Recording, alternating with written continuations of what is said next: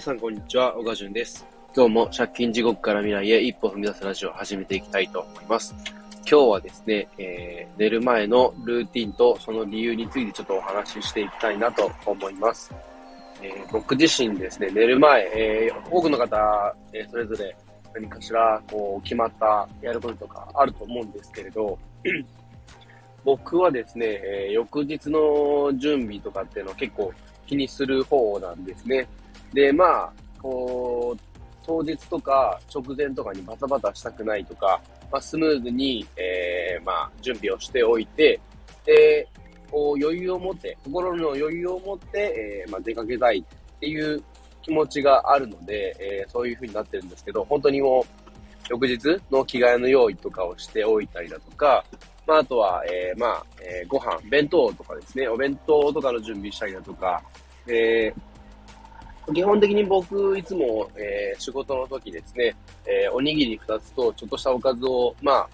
えー、適当に作って、えー前えー、前日のうちに、えー、準備してしておくんですけれど、えー、まあ、おにぎりに関しては、翌日に作らないと、えー、朝作らないとですね、えー、前日にちょっと作ったことあるんですけど、かなりこう、お昼になる頃にはカピカピになってしまっていて、ちょっと食べづらかったので、えー、まあ、おにぎりに関しては当日朝、ね、えー、作ってますけれど、そんな感じで準備していて、で、まあ、えー、その日の、えー、運行のスケジュールによって行く場所とか違うんで、出発時間も若干前後するんで、その辺も確認したりだとか、で、初めて行くとことか、久々にこう、納品しに行くとことかはですね、え、どんなもん時間かかるかっていうのをちょっと忘れていたりするんで、まあ、あの、ナビアプリの方でどれぐらいとかっていうルートの、まあ、再確認とか、まあ、その辺とかも確認してから寝るようにしてます。で、この辺はですね、特にこう、以前働いてた、えー、運送会社で、えー、運行をしていた時の、まあ、生活スタイルにちょっと近いんですけれど、えー、僕自身どんな運行をしてたかっていうとですね、え、まあ、東海からあ、すいません。えー、東海から関東へ、えー、行ったり来たりの往復で、荷物はもう何でも毎回違うっていう感じで、で、毎回毎回行く場所が違うんですね。で、当然、こう、大型トラックなんで、泊まれる場所も、こう、限られていて、で、前日のうちに、こう、行き先の、え、入り口の状況だったりだとか、もしくは、その、休憩を取るために、こう、夜、コンビニだとかですね、えー、まあ、広さはどうなのかとか、えー、こう曲がりにくいこう、細い道ないかとか周辺の、えー、Google マップを使って航空写真と、えー、ストリートビュー、もうフルに使ってですね、えー、確認してから、まあ、こう出発するみたいな、そういうのをやっていました。で結構こう、大型トラックでこう、まあ、ルートとかを失敗してしまうと、大騒動になってしまうので、なかなかこう、まあ大きいだけあって、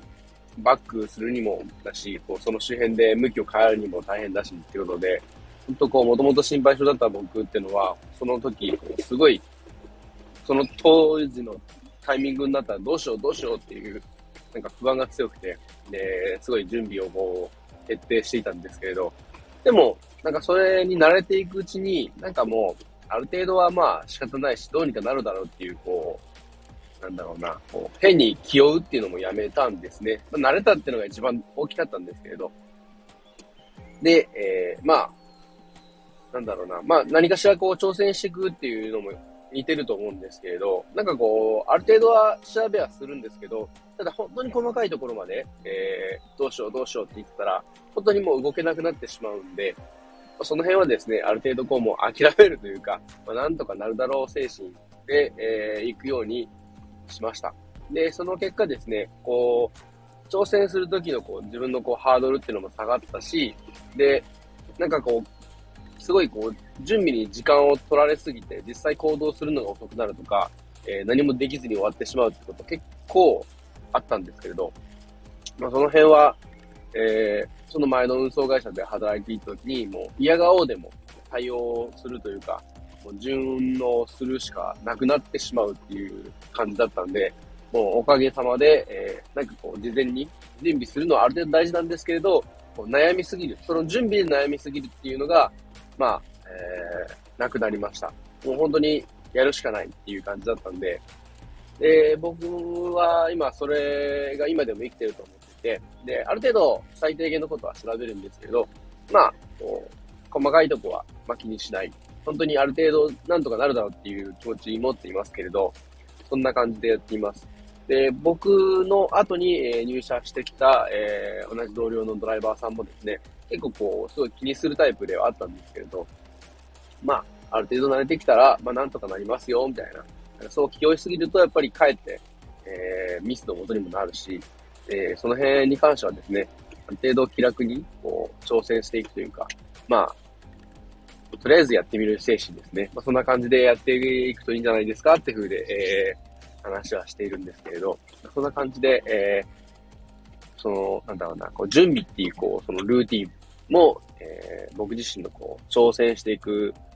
こう、心境というか、まあそういうスタイルとかスタンスですね。そういうものにも影響しているのかなっていうふうに改めて思っています。そんな感じで、えー、ちょっと、えー、まとまりのない感じになっちゃったんですけれど、最後までお聴きいただきありがとうございました。今日はこの辺で失礼します。バイバイ。